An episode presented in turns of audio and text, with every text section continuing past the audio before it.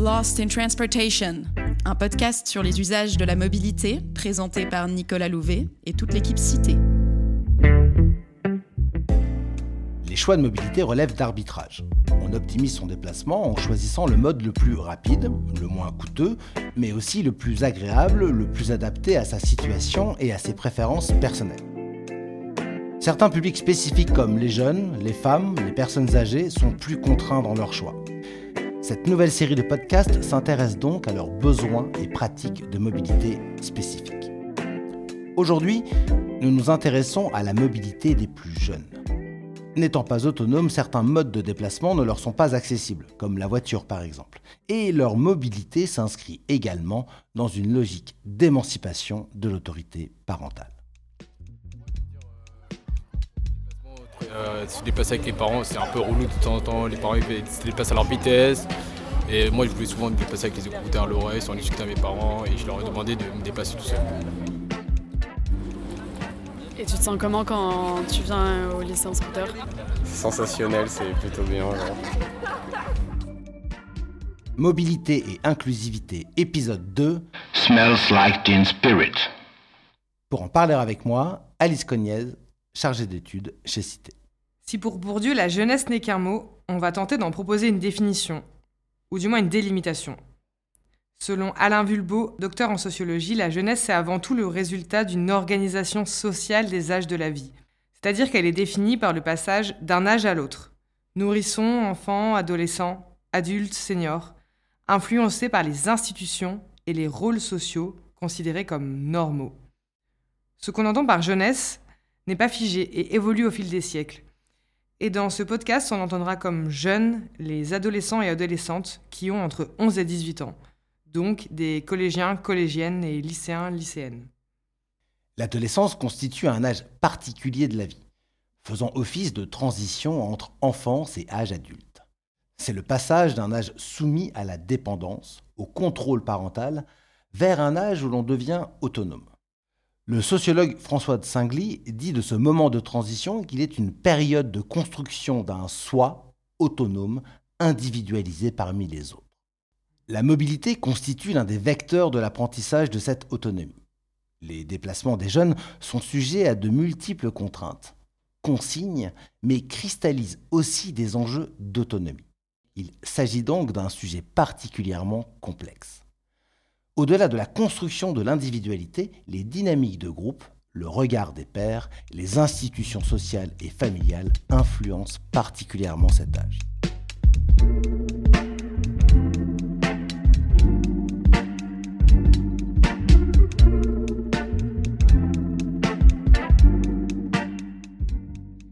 Parler de la mobilité des adolescents et des adolescentes implique de parler de socialisation. La sociologue Muriel Damon l'a définit comme l'ensemble des processus par lesquels l'individu est construit par la société globale et locale dans laquelle il vit. Donc à travers ce processus, on acquiert et intériorise des façons de faire, de penser et d'être situé socialement. La socialisation est continue et s'effectue en plusieurs étapes. On distingue d'abord la socialisation primaire, liée à l'enfance, et la socialisation secondaire, liée à l'âge adulte. Le moment de l'adolescence est un point de bascule entre ces deux étapes. L'espace et l'environnement urbain influencent ce processus. Finalement, être socialisé à l'espace, c'est apprendre à s'y déplacer et à s'y comporter. La socialisation à la mobilité constitue un point clé de l'adolescence. La famille est souvent le cadre de transmission de normes de comportement et de représentation de soi, des compétences relatives aux interactions et à la mobilité ainsi que des représentations du danger, de l'altérité sociale et plus largement de l'ordre social. En effet, les allées et venues des adolescents sont très cadrées dans le temps, dépendant à la fois de l'école, des loisirs, des activités et temps familiaux. Foucault parlait à ce propos en 1975 d'une institutionnalisation des temps sociaux. La mobilité des adolescents est avant tout une mobilité de proximité, délimité par les principales institutions de l'espace-temps adolescent, le domicile et l'école. L'amplitude des déplacements varie peu entre les classes d'âge. Seule change la distance entre le domicile et l'établissement scolaire qui a tendance à augmenter avec l'âge. Les déplacements des jeunes sont souvent non autonomes, au moins jusqu'à l'entrée au collège. Et pour les trajets qui sont autorisés en autonomie, les enfants sont souvent bombardés d'instructions. Fais pas ci, fais pas ça, rentre pas trop tard. Pour Clément Rivière, ayant mené une enquête auprès de parents d'enfants âgés de 8 à 14 ans à Paris et à Milan, les parents s'avèrent préoccupés par deux principaux risques les accidents de la circulation et les rencontres avec des inconnus. Les espaces généralement autorisés pour ces déplacements en autonomie permettent d'éviter ces principaux risques. Sont favorisées les petites places, les rues piétonnes ou les squares et les parcs. Les transports en commun ne font pas partie des espaces que les parents considèrent comme protégés. Et tes, parents, euh, ils t'ont laissé prendre le bus euh, assez vite en fait? Et qu'est-ce qui... Bah, ils m'ont montré comment faire euh, plusieurs fois et au bout d'un moment, bah, je l'ai fait tout seul avec des voyages que j'ai eu l'habitude de faire. Et que je commence même à réussir à aller à des endroits sans. sans réfléchir. Enfin, sans avoir besoin qu'on me montre comment faire pour y aller. Tu deviens autonome Ouais. Cet encadrement des déplacements, qu'ils soient autonomes ou non, est lié à une représentation largement partagée d'une enfance vulnérable. Les enfants n'auraient pas la capacité de discerner le danger. Les consignes données par les parents ont le double objectif de contrôler les déplacements des enfants, mais également de transmettre des compétences, des aptitudes pour permettre ensuite de se déplacer seuls.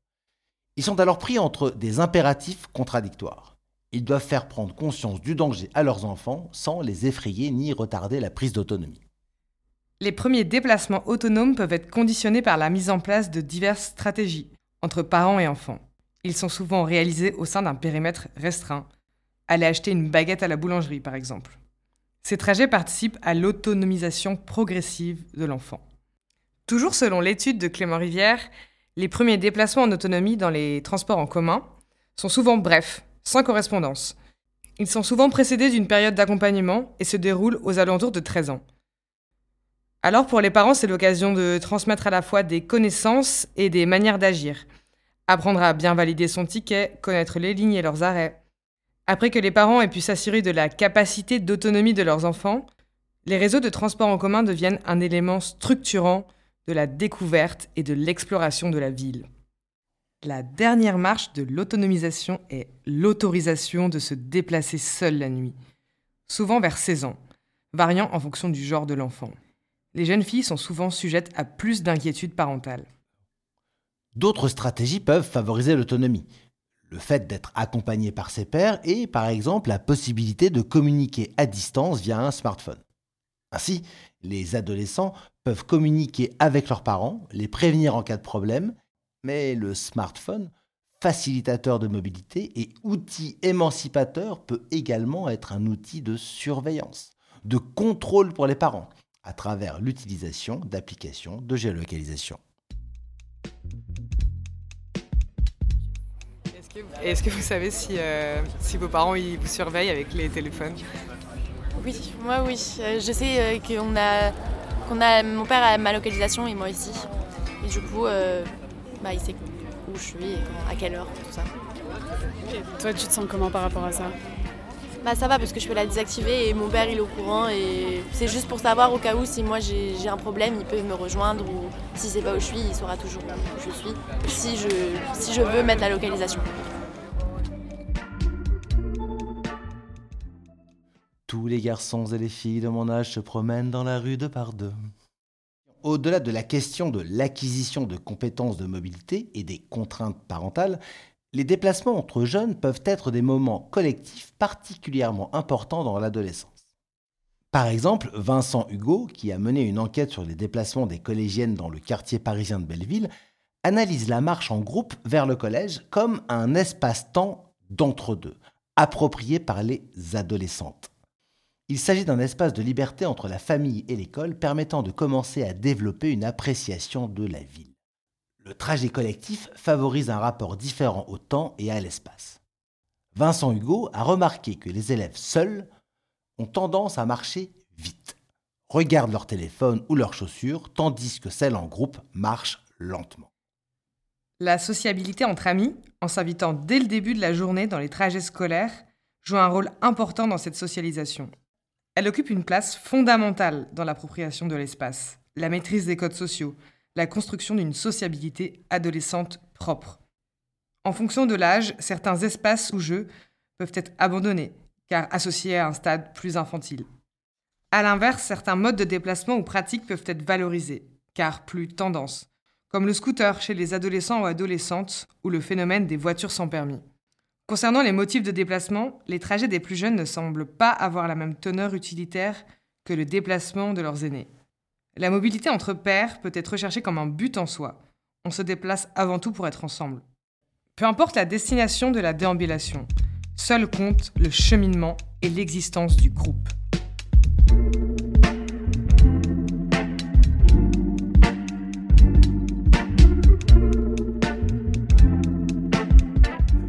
Apprendre à se déplacer seul constitue une étape clé dans l'apprentissage de la mobilité. Mais ce processus diffère selon les familles et le milieu social. Le sociologue François de Singly a mené en 2002 une étude sur un échantillon représentatif de 820 adolescents entre 12 et 14 ans et de leurs parents, permettant de comprendre les spécificités des déplacements des jeunes et des consignes parentales. Au sein des milieux socioprofessionnels élevés, l'autonomie des déplacements semble être davantage valorisée. C'est également ce qu'a constaté Clément Rivière. Les usages enfantins du quartier et de la ville, et notamment des réseaux de transport en commun, varient sensiblement selon les caractéristiques sociales des familles. Par exemple, se rendre à pied au collège n'est pas neutre socialement. Les stratégies de contournement de la carte scolaire et le recours au secteur privé font que les enfants des classes supérieures utilisent plutôt les transports en commun. D'autre part, il souligne que l'encadrement protecteur, qui est le plus fréquent dans les classes populaires, passe par la sensibilisation au danger et la préférence pour la proximité. Les stratégies éducatives peuvent aussi varier en fonction du genre. Par exemple, faire plus attention à son environnement semble davantage enseigner aux filles, étant souvent considérées comme plus vulnérables dans l'espace public. Elles ont également davantage tendance à se faire encourager, voire imposer, par leurs parents de se déplacer en groupe, perçus comme protecteurs. Paradoxalement, les filles sont considérées comme plus rapidement autonomes. Elles sont jugées comme plus matures que les garçons au même âge. Mais à partir de la puberté, les changements physiques renforcent la présomption de vulnérabilité des filles face aux agressions sexuelles, s'expliquant par une sexualisation du corps féminin. Dans les espaces publics, on leur recommande des tenues discrètes et un comportement passif, comme éviter les regards des inconnus par exemple. Et ta sœur, est-ce que euh, tu penses que tes parents lui donnent les mêmes, euh, les mêmes consignes pour se déplacer? Est-ce qu'elle se déplace pareil que toi? C'est pas du tout les mêmes consignes parce que ma, mère, soeur elle a mis très longtemps à se déplacer toute seule parce qu'elle avait un peu peur euh, de Paris. Et avant c'est toujours les parents qui accompagnaient et moi j'ai eu plus, plus, j'étais jeune, plus jeune et j'ai pu me déplacer tout seul alors que ma soeur c'est aux alentours de 15 ans, moi c'est aux alentours de 12 ans que j'ai pu me déplacer tout seul. L'image de la jeunesse et de la mobilité des jeunes semble avoir évolué ces dernières années. On peut le repérer par les fameux moi quand j'étais jeune, pouvant parfois agacer les adolescents d'aujourd'hui. Les jeunes déambulants à l'extérieur seraient associés à des images négatives.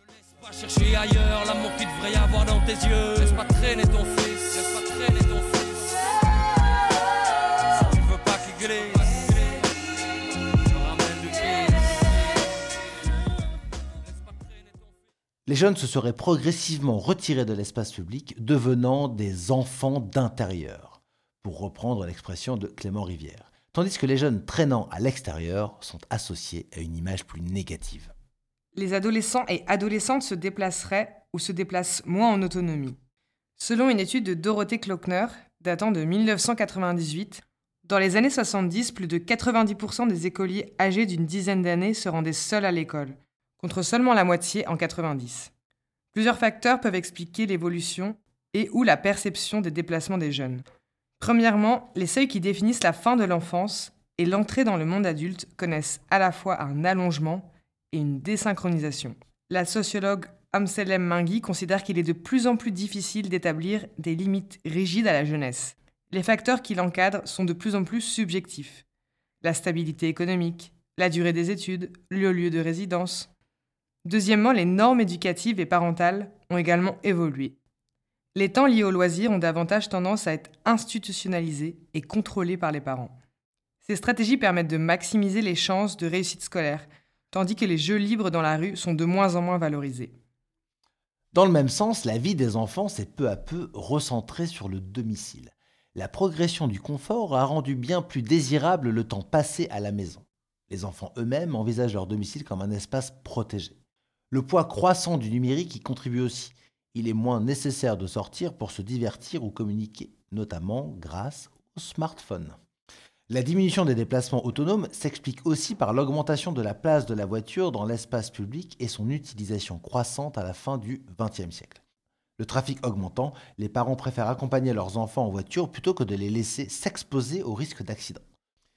Plusieurs auteurs soulignent l'accroissement progressif des mobilités d'accompagnement, généralement effectuées en voiture. Si les déplacements des jeunes ont effectivement évolué ces dernières années, il est nécessaire de nuancer ces propos. Clément Rivière a étudié cette thématique en menant des entretiens auprès de parents, se remémorant leurs souvenirs d'enfance. Pour le sociologue, plusieurs biais sont liés à cette méthode. Les parents enquêtés se basent sur une reconstitution de leurs souvenirs, d'une enfance parfois enjolivée ou d'un déplacement géographique de la part de parents qui compareraient une enfance en milieu rural à celle de leurs enfants en ville. La perception des risques peut être marquée par un effet d'âge, étant d'autant plus aigu lorsqu'il s'agit d'un risque pour son propre enfant. La question de l'évolution des pratiques de mobilité des jeunes se cristallise aussi autour de la question d'une potentielle baisse de la détention du permis de conduire. Moi, comme je, euh, vis à Paris, je me dis euh, le permis c'est pas utile, mais un scooter ce serait pas mal, un BCR. Récemment j'ai vu un très bon plan sur euh, Instagram dans les réels. C'était, on pouvait passer le permis au Sénégal parce que là-bas il faut juste faire un créneau. En 15 minutes on a un permis et on peut le changer contre une feuille rose en France. Je compte passer à mes 18 ans le permis au Sénégal. Au-delà des débats sur l'évolution du passage du permis ou sur l'image de la voiture, le choix modal des adolescents influence leur pratique de mobilité une fois adultes. Ainsi, les politiques de mobilité qui prennent en compte les besoins de mobilité des jeunes participent à ancrer les habitudes de mobilité durable dès le plus jeune âge. La problématique a d'ailleurs commencé à être prise en compte depuis la deuxième moitié du XXe siècle avec le développement des premiers conseils municipaux des jeunes. L'ADEME a produit en 2022 une étude sur la participation des enfants au projet de mobilité active. Elle considère que pour qu'une ville favorise l'autonomie, l'indépendance et le développement des jeunes, elle doit proposer des environnements sains et sûrs. Le développement d'infrastructures piétonnes comme les rues aux enfants permet à la fois de diminuer l'accompagnement automobile et de favoriser l'activité physique des enfants. Ces rues sont fermées à la circulation aux horaires d'entrée et de sortie des établissements scolaires. La ville de Gand, en Belgique, a développé une stratégie long terme pour associer les enfants aux politiques publiques à horizon 2030. La ville organise un cours hebdomadaire à destination des 10-12 ans, réalisé à l'hôtel de ville, et organise une fois par mois un conseil des jeunes, de 16 à 30 ans. La ludification des processus de participation peut aussi être un outil favorisant la prise en compte des jeunes. Par exemple, l'association Quartier Ludique propose l'organisation de sessions de jeux sérieux, des jeux de société autour des questions d'un monde sans voiture dans les collèges.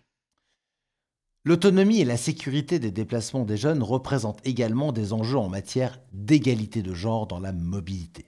Les différences genrées dans les pratiques de mobilité, un thème que nous aborderons dans le prochain podcast de la série sur mobilité et inclusivité. Euh, vu euh, comment c'est maintenant, il demande de faire plus attention que moi quand par exemple j'étais petite et que je prenais le métro. Comment ça, comme c'est maintenant? Bah je sais pas, vu aux conséquences de ce qui se passe, il y a plus de fous maintenant. il y a plus de fous Ça c'est ce que vos parents ils vous disent ou c'est... Bah même c'est ce qu'on voit. Ça se euh, Surtout pour les filles, ouais. Mm. Surtout quoi? Tu dis surtout pour les femmes. Toi, tu trouves que être, euh, se déplacer pour une femme, c'est, plus dangereux que pour un homme? Ouais, ouais. Faut pas se mentir, ouais.